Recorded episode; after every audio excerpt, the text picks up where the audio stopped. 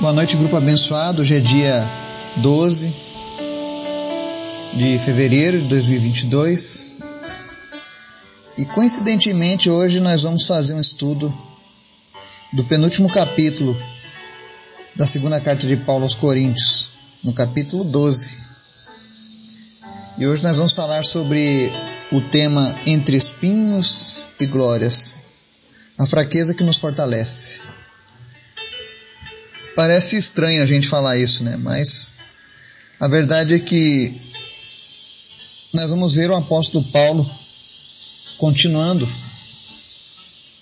a falar aos Coríntios acerca do seu chamado, acerca da sua vida com Deus e tudo aquilo que Deus estava movendo através da vida do apóstolo. Antes da gente começar a fazer a leitura de hoje, nosso estudo, eu quero convidar você para a gente estar orando, para a gente estar intercedendo uns pelos outros, pelas nossas famílias, pelas nossas vidas, pela nossa nação, amém? Vamos orar? Obrigado, Paizinho. O Senhor é sempre bom. Ainda que muitas vezes não tenhamos a total compreensão daquilo que o Senhor está fazendo, todavia o Senhor é bom o Senhor só faz coisas boas. E nós cremos nisso, nós confiamos nisso, porque a tua palavra é verdadeira, é viva e é eficaz. E nessa noite, Pai, nós queremos invocar o teu santo nome sobre as nossas vidas, sobre os nossos familiares, sobre a nossa nação, sobre as nossas necessidades. Nós invocamos o nome de Jesus e pedimos que a tua graça ela nos visite, que a cada dia a tua graça nos fortaleça, que nós possamos ver a tua glória, Senhor. Mesmo nos momentos de fraqueza, que nada venha nos afastar do amor a ti. Nos ensina, Deus, a ter uma visão como Paulo, e como tantos outros que andaram ao teu lado, Jesus, que agradaram a ti. Nos ensina a te agradar, Jesus, nos ensina a nos derramarmos cada dia mais diante de ti.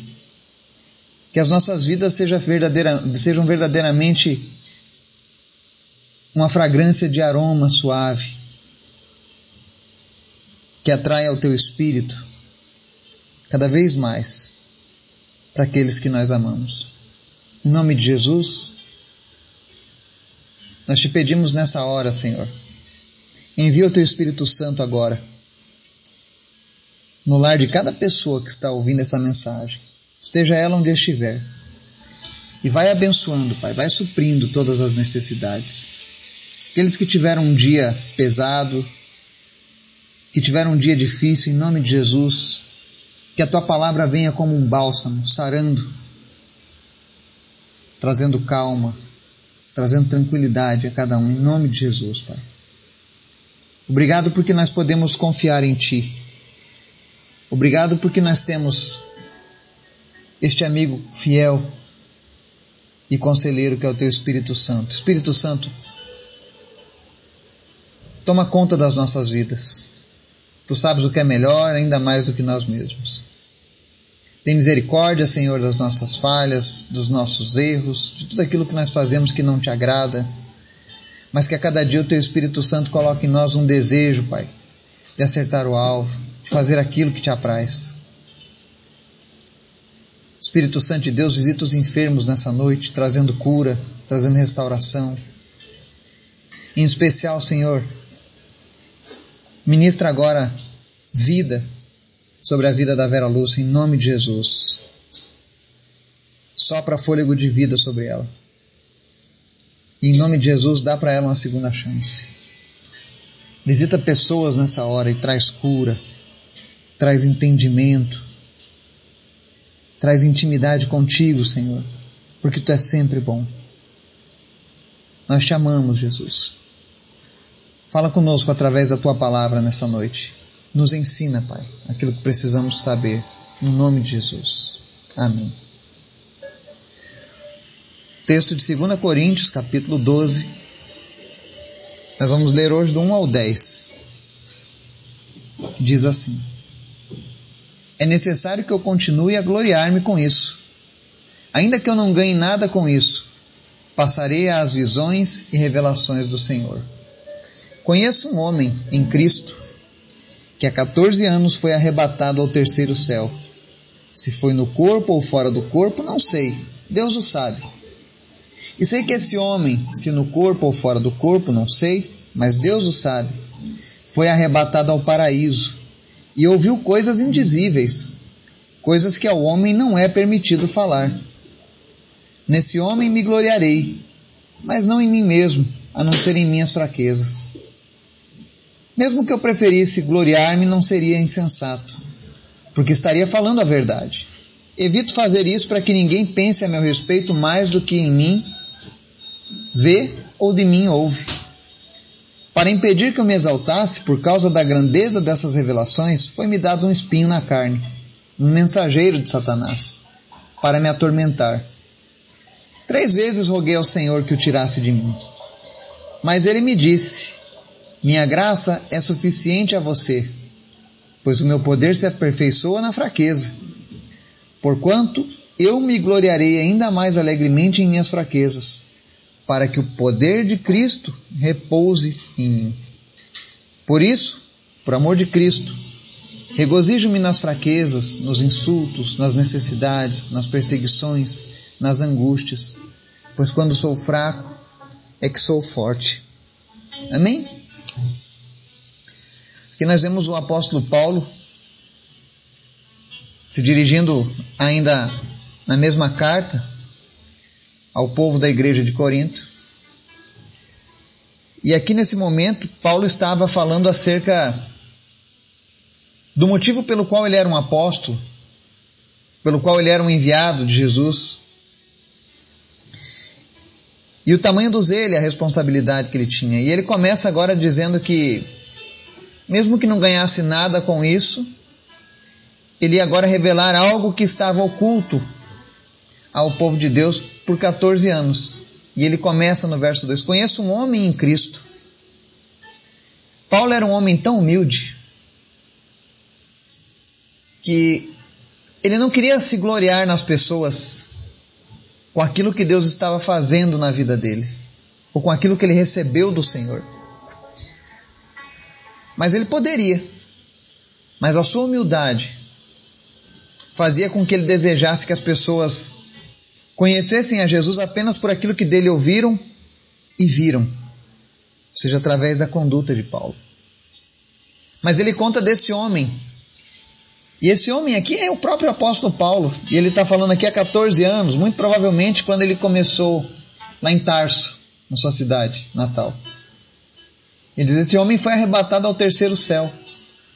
Se foi no corpo ou fora do corpo, não sei, Deus o sabe. Nós já falamos uma vez sobre o arrebatamento, e uma vez falei que o arrebatamento talvez seja o ápice da nossa vida com Deus aqui na terra.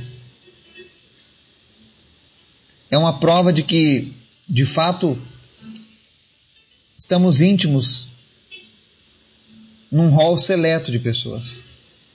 Eu falei que apenas dois homens haviam sido arrebatados e ficaram por lá. O terceiro foi Paulo. Mas esse foi e voltou ele só teve um vislumbre das coisas dos céus. Para você entender melhor o que é o terceiro céu, ele diz aqui no verso 3: E sei que esse homem, se no corpo ou fora do corpo, não sei, mas Deus o sabe, foi arrebatado ao paraíso. Tá? O terceiro céu é o lugar onde Deus habita. Um céu espiritual. Para você entender melhor, existem três céus. O primeiro céu é o nosso céu atmosférico aqui na Terra, onde nós vivemos. O segundo céu, eu tenho o entendimento que ele é o céu aonde habitam as hostes espirituais das trevas, os principados e potestades da maldade. Que nós vamos ver Paulo falando em outra carta. É o local onde habitam os demônios, tá? Os anjos caídos.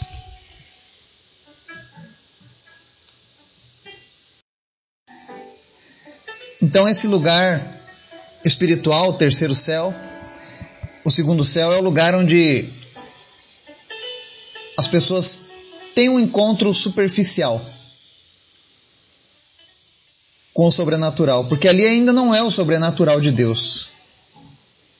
E muitas pessoas se dão por satisfeitas ao chegarem naquele lugar.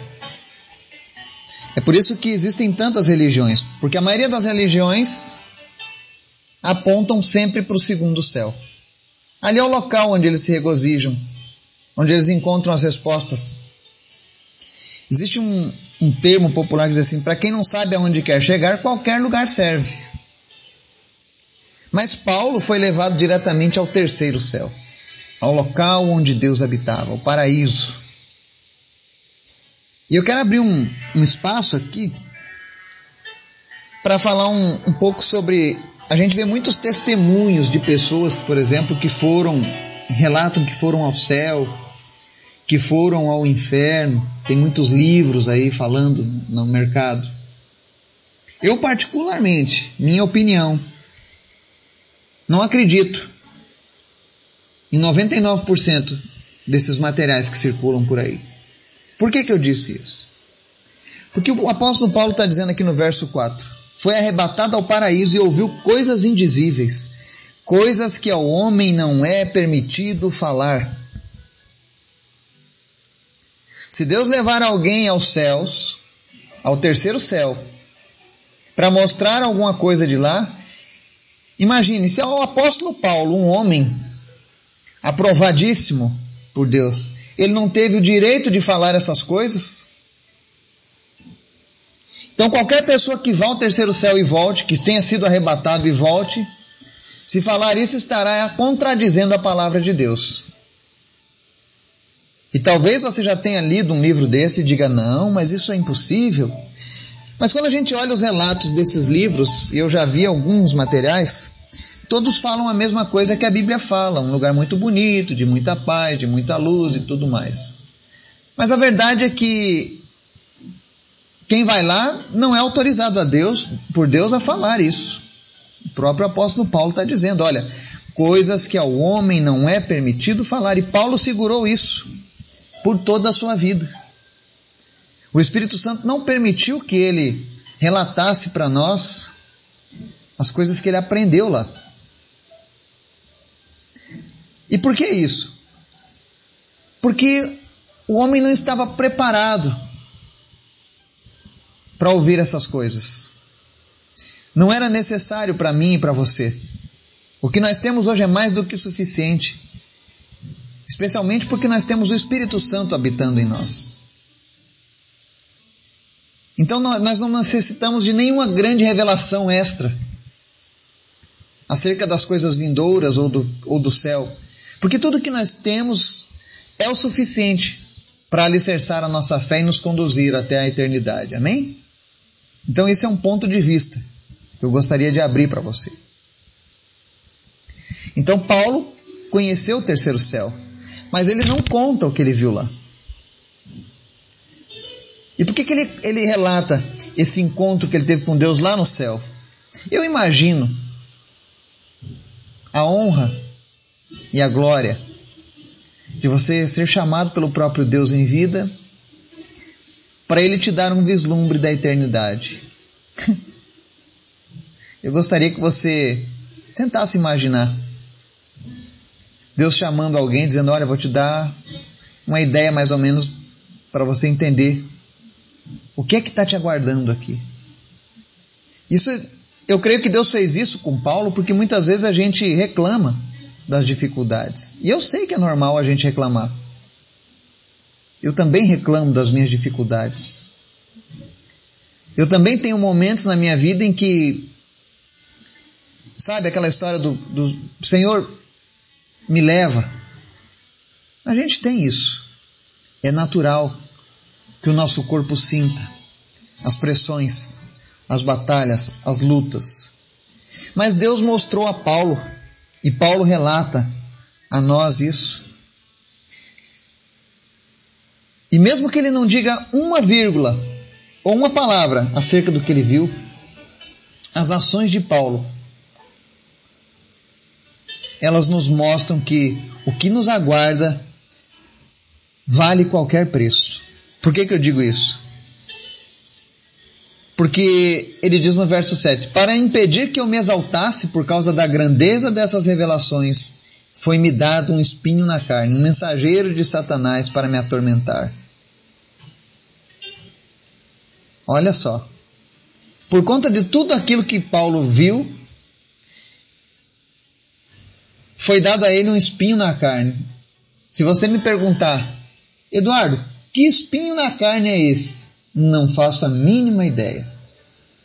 Não sei, não tenho a mínima ideia do que seja.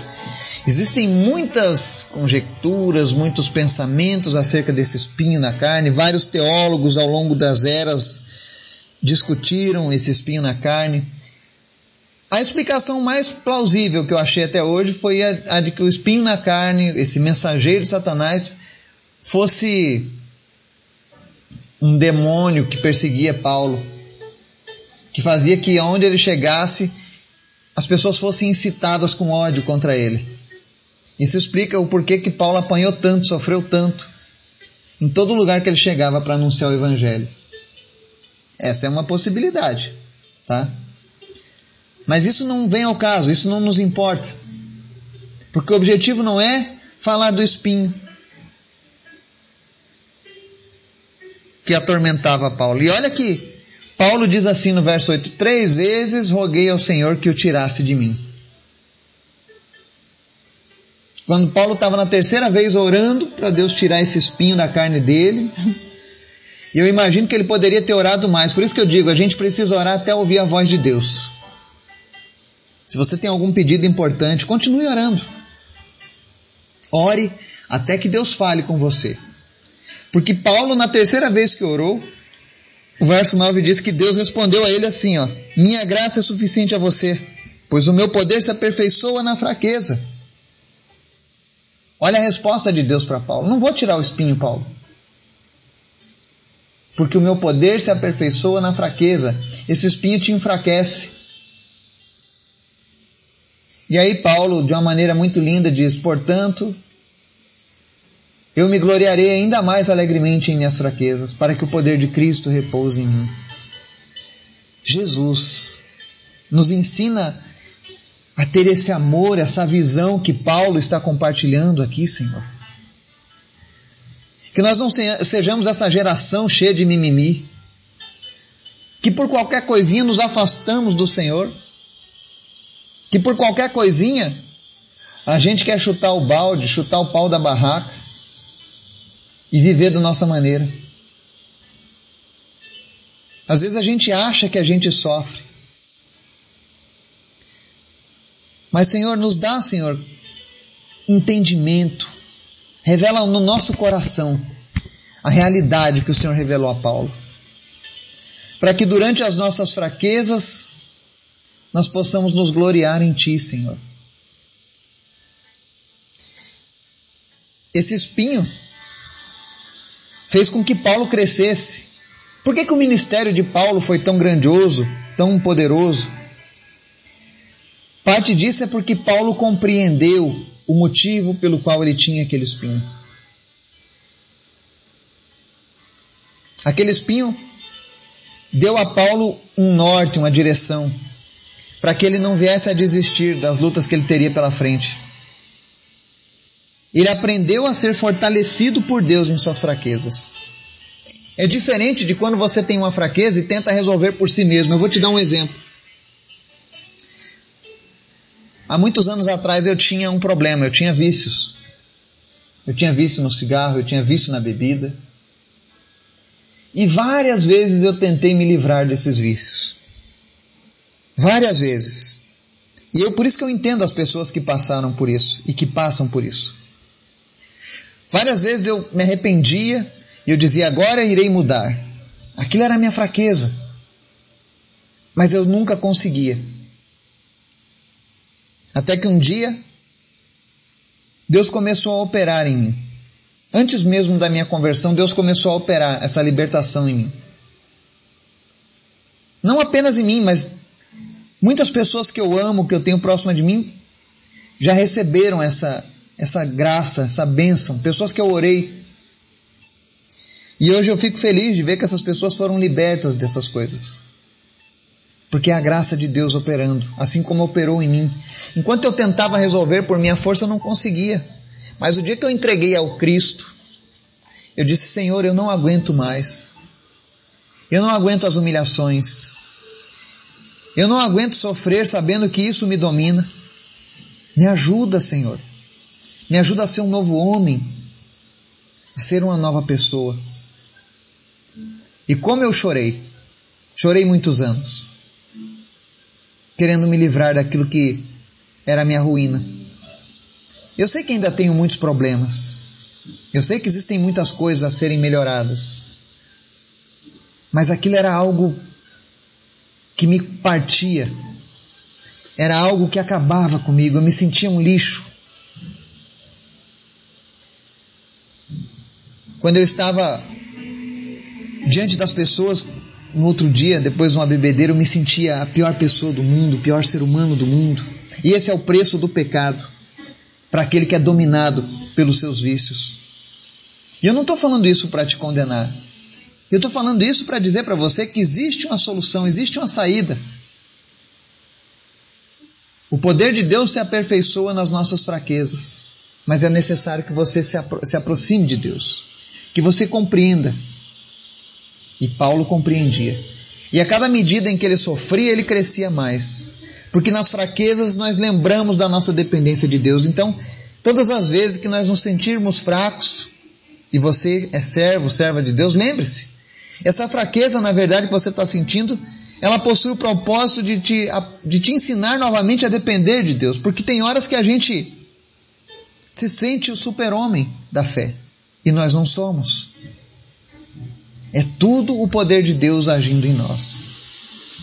Como é bom ter esse entendimento. Mas não basta apenas ter esse entendimento, nós precisamos ir além de apenas entender o porquê que muitas vezes somos fracos.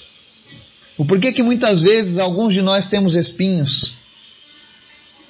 Talvez você peça para o Senhor tirar o seu espinho e Deus já disse para você: Olha, a minha graça te basta. Aprenda a superar isso. E faça como Paulo, entenda que naquela fraqueza, Deus poderá te fazer forte e você poderá estar vendo a glória do Senhor. Porque no verso 10 ele diz assim: Por isso, por amor de Cristo, regozijo-me nas fraquezas, nos insultos, nas necessidades, nas perseguições e nas angústias. Aleluia, Jesus. Paulo se alegrava nas fraquezas, insultos, necessidades, perseguições angústias. Talvez você ouça isso. Paulo era masoquista? Não, ele não era um masoquista. Mas ele entendia que cada uma daquelas lutas era um motivo para que ele estivesse ainda mais perto da glória do Senhor. Cada vez que Paulo estava numa perseguição, ele sabia: a qualquer momento o Senhor virá. O meu redentor vive. Assim como Davi. Davi era um homem que compreendia isso. Nas suas perseguições, nas suas angústias, ele recorria ao Senhor e dizia: Senhor, é melhor passar um dia nos teus átrios do que mil dias em qualquer outro lugar. Estar na presença de Deus é a melhor coisa que nós temos. E Paulo entendia que, no seu chamado, Aquelas lutas, insultos, necessidades, angústias, eram coisas que o deixavam na presença do Senhor. Tanto que ele diz: Me glorio alegremente nas minhas fraquezas, para que o poder de Cristo repouse em mim. Senhor, em nome de Jesus, que isso seja algo para nos motivar nesse, nesse momento. Que o Teu Espírito Santo fale ao nosso coração para que sejamos motivados a nos gloriar nas nossas fraquezas, nas nossas lutas, naquilo que nós não podemos mudar, naquilo que nós não temos a mínima condição de transformar. Seja uma enfermidade, seja um vício, seja um problema qualquer, que nós não temos forças para mudar, em nome de Jesus, Pai, que essa verdade seja algo genuíno nos nossos corações. E aí Paulo encerra esse versículo 10 dizendo: Pois quando sou fraco é que sou forte. Muitas pessoas interpretam errado esse, esse verso. Eles acham que ser pecador te faz forte. Ah, mas a carne é fraca. Mas é o Espírito quem vivifica. Ou seja, Paulo estava dizendo quando sou fraco é que sou forte, é porque quando ele estava, quando ele era fraco, ou seja, quando o homem Paulo não podia fazer nada, ele sabia que podia contar com a força que vinha do Senhor. E aí ele era forte, porque já não era mais a força dele, mas a força de Deus através dele. Essa é a diferença. Nós precisamos fazer a obra do Senhor não na nossa força, mas na força do Senhor. E eu confesso a vocês, essa palavra para mim é como um bálsamo. Pois ao mesmo tempo que ela aponta as minhas fraquezas, ao mesmo tempo que ela aponta os meus defeitos, ao mesmo tempo que ela aponta o quanto eu estou longe da perfeição de Cristo, ela me mostra que Deus tem um grande potencial a ser liberado ainda na minha vida ainda na sua vida. Porque eu creio que cada um de nós, nós não estamos aqui por uma coincidência, por um acidente do destino, mas porque o próprio Deus tem algo a ser realizado nas nossas vidas. Que o Espírito Santo de Deus venha fixar essas verdades na tua alma, de maneira que você se torne um guerreiro na presença de Deus, ainda que esteja fraco, que você receba a força do Senhor na sua vida. Que Deus te abençoe no nome de Jesus. Amém.